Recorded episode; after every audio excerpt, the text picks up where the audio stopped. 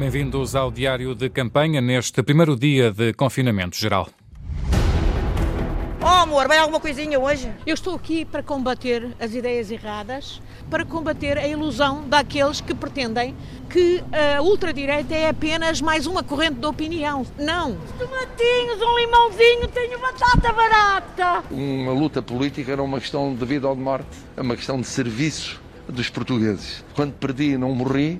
Quando ganhei, também não fiquei a achar que era o melhor do mundo. Eu acho que todos os votos à esquerda contam e essa diversidade, essa mobilização é necessária. Eu acho que somamos mais várias candidaturas do que apenas uma. Não sei ainda em quem hei de votar. Ainda estou indecisa. Este governo teria que ter tido acordos escritos para garantir a sua governabilidade. O Presidente da República não pode poupar esforços no desenvolver destes dois preceitos constitucionais: direito ao trabalho com direitos, direito à proteção na saúde através de um Serviço Nacional de Saúde. Porque se tivessem sido menos as selfies, menos os banhos do rio, talvez se pudesse ter perdido tempo a preocupar-se com os reais problemas. Estava indecisa em quem ia votar. Já ficou convencida agora? Acho que já.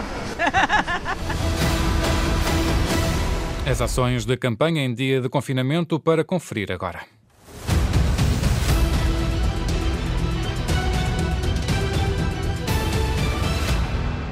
No primeiro dia de confinamento geral e ao sexto dia da campanha oficial, o candidato Marcelo Rebelo de Sousa saiu à rua em Lisboa. Ana Isabel Costa. Meia hora antes, uma mensagem escrita dava o alerta. Marcelo Rebelo de Sousa vai estar hoje, pelas 12 horas, na Farmácia Social da Calçada Moinho de Vento, em Lisboa.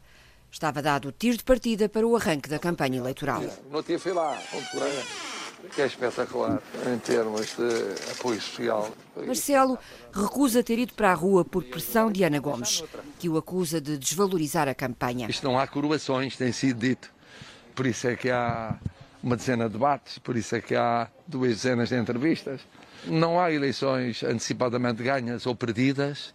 No último segundo, quem decide é o povo e o que decidir está bem decidido. Recusa provocações mas está atento aos insultos. Eu penso que o fundamental é olhar para o futuro e não tanto estar a dizer o que cada um pensa do que o outro usa.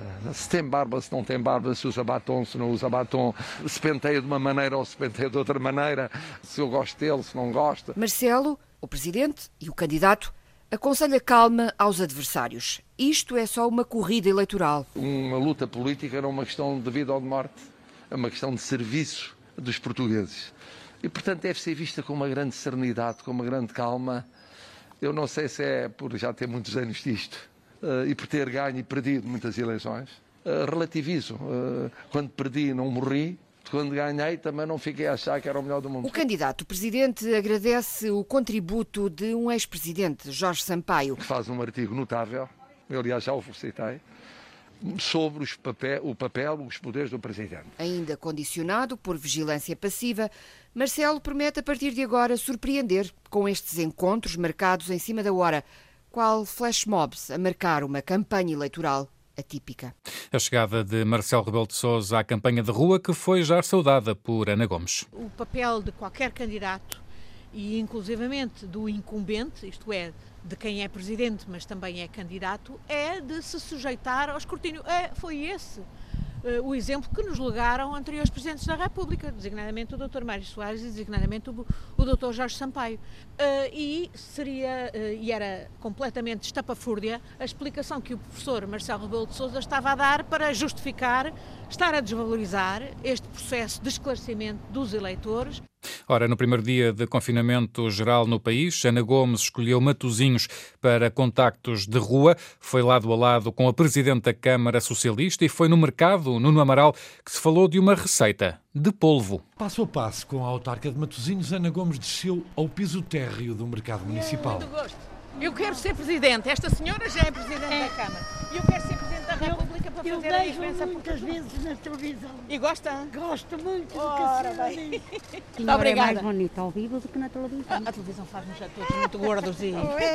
É e numa banca de peixe, Joaquina Loureiro mostrou um polvo, um petisco de artes muntas e uma receita de Ana Gomes. Há muitos povos, e não é nesta campanha apenas, é no país, que de facto podiam ser eh, como os povos da nossa costa úteis para a mesa dos portugueses, mas há outros que efetivamente estrangulam o desenvolvimento do país. Faltam, por isso, diz a candidata, outros ingredientes e é preciso retirar muitas gorduras do molusco. O povo da corrupção, o povo da falta de funcionamento da justiça, uh, o povo em certos setores da, da, da economia e das finanças ou, e também de certas profissões, por exemplo, que trabalham para os criminosos, para, uh, organizando os esquemas de fuga aos impostos, de fuga de branqueamento de capitais. E Joaquina, de polvo na mão, ouvia e falava no marido. Ele diz que gosta de, que é uma senhora frontal, que tiver que dizer, diz. Exatamente. E é verdade. E não faço diferente do que digo. É verdade. Olha, boa Obrigada. sorte. Boa sorte. Dois votos para Ana Gomes expostos por Joaquina Loureiro no Mercado Municipal de Matosinhos. E tem cá uns olhos. Obrigada, obrigada. Obrigada. Ana Gomes, que aproveitou também para devolver as críticas de André Ventura, isto ainda a propósito da forma como o candidato caracterizou alguns dos adversários, nomeadamente a questão do batom vermelho a envolver Marisa Matias, o que gerou também um movimento nas redes sociais. Ora, Ana Gomes, a candidata, a candidata que promete levar este movimento, o movimento do batom vermelho, até Belém. É intolerável os ataques que são feitos eh, a outros candidatos na base de preconceitos machistas e outros. Uh, e, portanto, eu não alinho com eles e estou com todas as mulheres e homens progressistas deste país que ousam afirmar que o vermelho em Belém faz a diferença. E sim, eu candidato-me porque acredito que o vermelho em Belém faz a diferença. O vermelho em Belém faz a diferença, diz Ana Gomes. Ora, André Ventura já respondeu durante uma visita a um comando da PSP em Viseu. André Ventura hum, disse que um, quer um batom vermelho, mas sim contra a corrupção. Gostava de dizer o seguinte: eu vi hoje uma campanha uh, em Portugal sobre os lábios e sobre o, e sobre o, o sobre o batom vermelho e queria deixar isto aqui muito, muito claro. A campanha que eu gostava de ver, de batom vermelho era o batom vermelho contra a corrupção, era o batom vermelho contra as esquadras de polícia abandonadas e era o batom vermelho contra o clientelismo em Portugal. Esse era o batom vermelho que eu gostava de ver e não as outras declarações. A troca de argumentos sobre o batom vermelho. O candidato apoiado por PCP Verdes, João Ferreira, esteve de manhã em Coimbra, esteve no CTT, mas também no Centro Hospitalar Universitário de Coimbra, onde Carolina Ferreira, o candidato deixou alerta de que o Presidente da República não pode poupar esforços na defesa da saúde. Francelina Cruz é auxiliar de ação médica do Centro Hospitalar e Universitário de Coimbra. Continuamos com falta de pessoal, o cansaço é imenso, as pessoas estão exaustas. Depois de escutar os vários testemunhos, João Ferreira fixa uma pergunta. Testemunhos que vieram de profissionais de saúde que cuidam dos portugueses e ouvimos perguntar quem cuida de nós. Para defender a valorização dos profissionais de saúde. O Presidente da República não pode poupar esforços no desenvolver destes dois preceitos constitucionais: direito ao trabalho com direitos direito à proteção na saúde através de um Serviço Nacional de Saúde. Em Coimbra, o candidato apoiado pelo PCP e pelo Partido Ecologista Os Verdes também esteve com trabalhadores dos Correios. António Pereira é motorista dos CTT e dirigente sindical. A partir do momento que foi feita a privatização dos CTTs, isto tem sido um descalabro autêntico. Um ataque cerrado e constante aos direitos dos trabalhadores, aos seus salários e um serviço feito vergonhosamente à população. Recuperar o controle público democrático é o caminho apontado por João Ferreira. Defender a democracia, combater projetos antidemocráticos, existe também uma mudança de políticas que volta a trazer para uma lógica de bem comum, para uma lógica de serviço público, empresas e setores que foram retirados dessa lógica. Também aqui, acrescenta, o Presidente da República não deve aliar-se. Devia ter uma, uma atenção, uma sensibilidade e uma intervenção diferente, nomeadamente chamando a atenção para o facto de uma empresa que é estratégica para o país não estar a cumprir com critérios de qualidade de serviço que lhes são exigidos, neste caso por um regulador. Apelida ainda de heróis estes trabalhadores, tal como todos os outros que não podem parar durante o confinamento. João Ferreira, de manhã em Coimbra, daqui a pouco vai estar na Baixa da Banheira, no distrito de Setúbal. O candidato presidencial Vitorino Silva participou de forma virtual numa iniciativa promovida pela Universidade de Trás-os-Montes e Alto Douro e aproveitou para culpar os vários governos centrados em Lisboa pelo problema do envelhecimento no interior do país. Presidenciais 2021 Antena 1. A fechar o ciclo de entrevistas aos candidatos, na Antena 1 esteve de manhã Marisa Matias. A candidata apoiada pelo Bloco afasta qualquer hipótese de uma desistência das candidaturas à esquerda, Sandy Gageiro. A candidata sublinha que está nesta corrida por opção pessoal. Eu tenho muito gosto no apoio do Bloco de Esquerda. Uh, mas é uma opção pessoal. Marisa Matias adianta que o país é exigente e sofreu muito com as políticas de direita e por isso considera que todas as propostas à esquerda contam. Uh, eu acho que todos os votos à esquerda contam. Acho que somamos mais várias candidaturas do que apenas uma. Nas palavras de Marisa Matias, João Ferreira e Ana Gomes não são adversários. Eu não me equivoco nem me engano de adversários.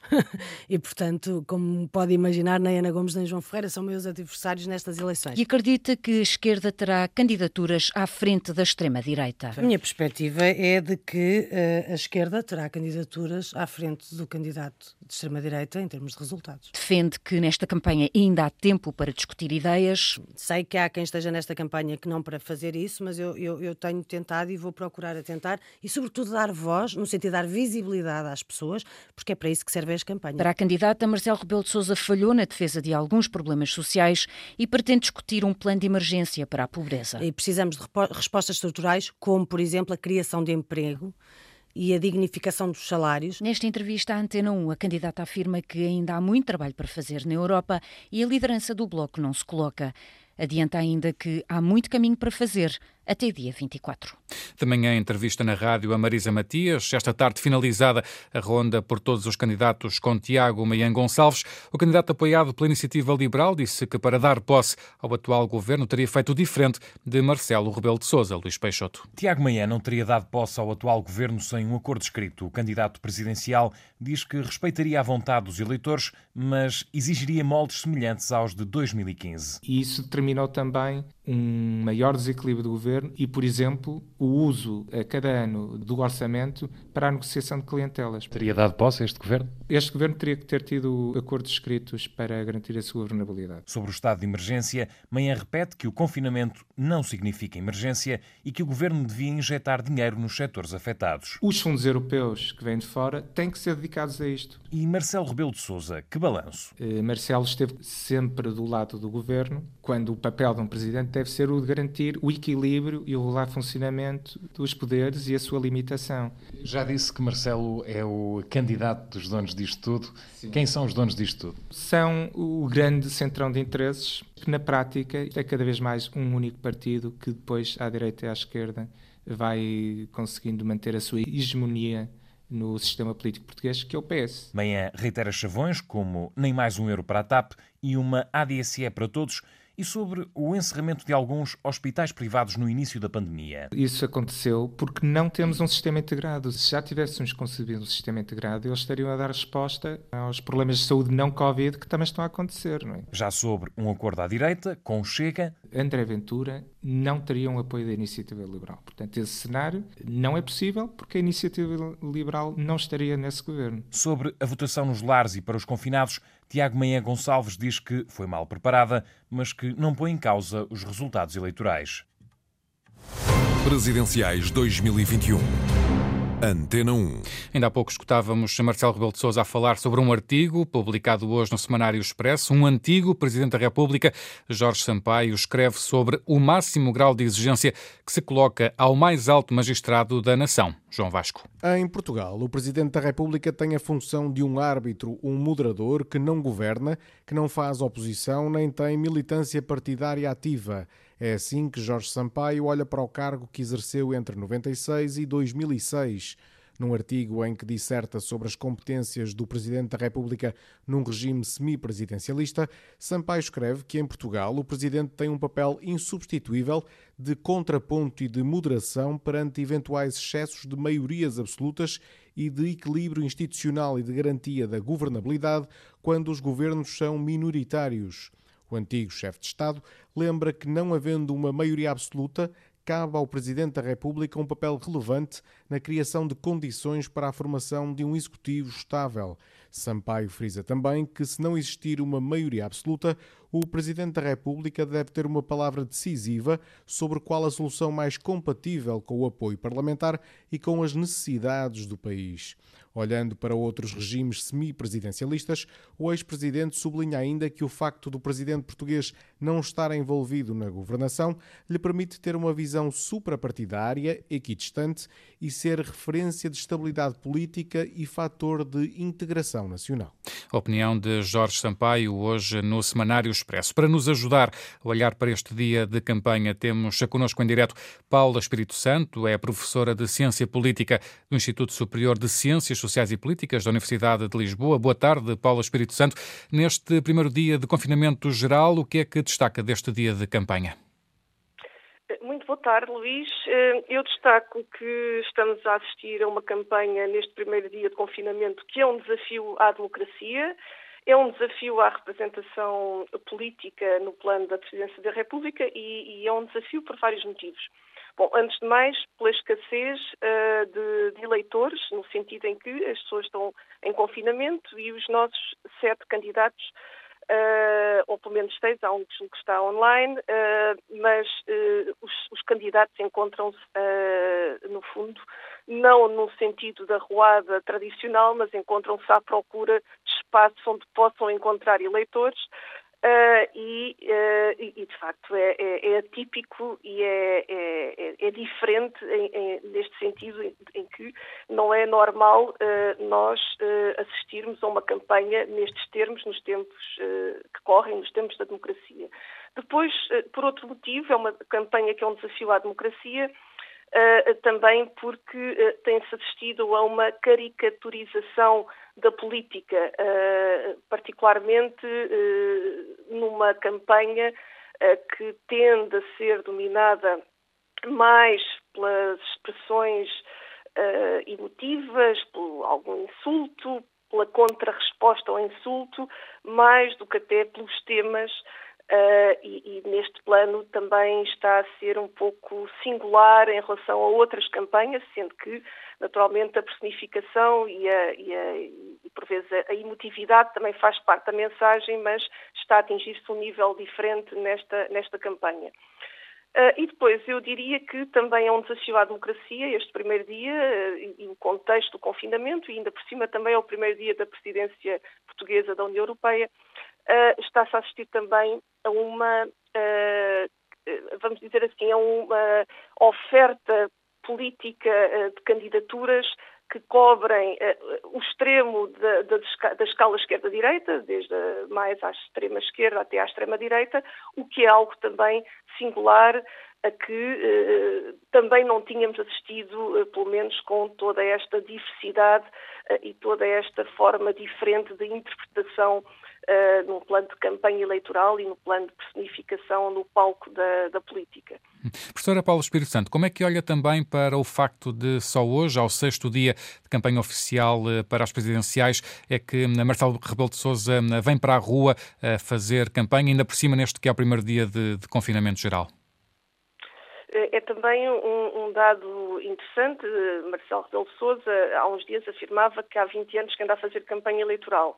Eh, o ter vindo eh, é quase um contrassenso, não é? No, no, dia em que as pessoas são obrigadas ao, ao, ao recolher obrigatório, eh, é, é, um contrassenso, mas também poderá ser interpretado simbolicamente na medida em que tem sido acusado, até por, pela própria Ana Gomes, que se tem aliado um pouco da campanha. Aliás, ele próprio também tem consentido em que o exercer as suas funções presidenciais também já é uma forma ter a sua visibilidade no espaço mediático e no espaço de campanha. Uh, mas uh, podemos dizer que, no fundo, ele não quer ser apontado como uh, um, um, eventualmente um mau exemplo pela ausência e pela falta de mensagem, uh, dado que ele também é candidato, ele também tem que se mostrar, também tem que fazer, uh, no fundo, a clarificação daquilo que pretende fazer, do seu mandato ou da sua candidatura, daí que eu julgo que seja uma forma de minimizar também as vozes mais adversas em relação à sua postura e à sua forma de estar a fazer a campanha eleitoral. E depois há aqueles que escolhem, apesar de tudo, uma, uma campanha mais típica, como as idas ao mercado, a ida ao, à porta de, de, um hospital ou, de, um, ou de, um, de, uma instituição pública. Como é que a professora Paula Espírito Santo olha para esta aparente contradição de estarmos a fazer uma campanha, a tentar ir ao encontro das pessoas, quando as pessoas é suposto estarem em casa? Realmente é um dos principais desafios neste primeiro dia de, de campanha. Uh, aliás, podemos até encontrar aqui alguma uh, dissemelhança. Por exemplo, Marcelo Rebelo Sousa escolheu uma, uma farmácia social, já ontem tinha escolhido uma livraria que fechou portas, precisamente.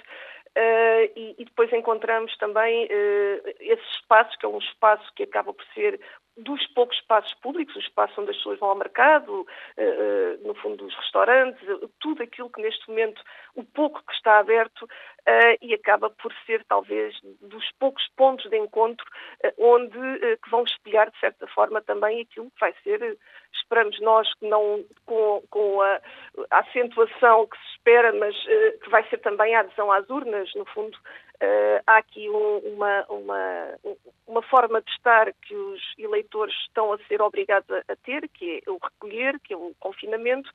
Uh, vamos esperar que esta, este tipo de estas decisões, que são decisões que, onde impera a saúde e bem, não tragam também algum comodismo ou alguma uh, até alguma oposição àquilo que é uh, a interpretação do dever e do direito do, do voto. Uh, ou seja, nós queremos que os eleitores continuem a entender quer o dia 17, quer o dia 24, como dias que são fundamentais para que a democracia continue uh, ativa, continue forte uh, e que se possam renovar, neste caso, as instituições e, em particular, a Presidência da República.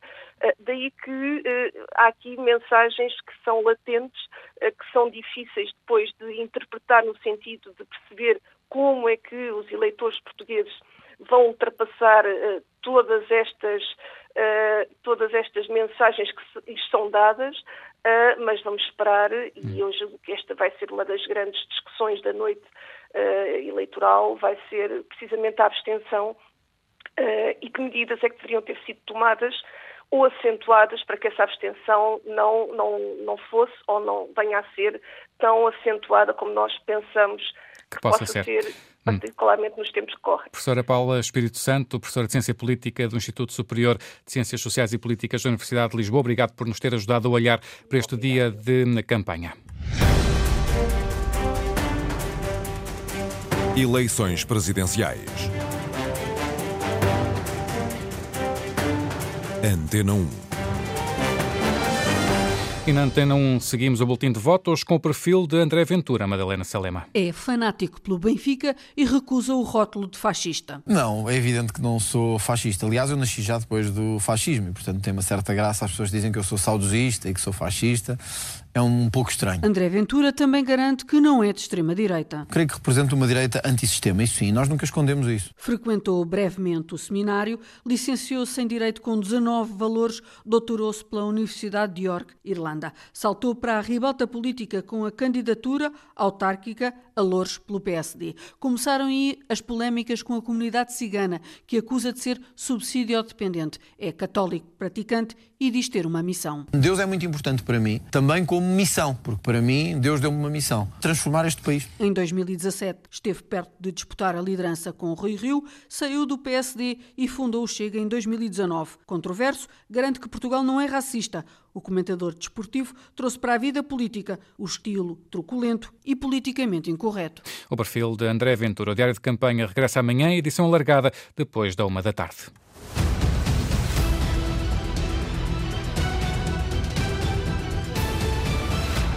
Está fechado por agora este diário de campanha edição de Luís Soares.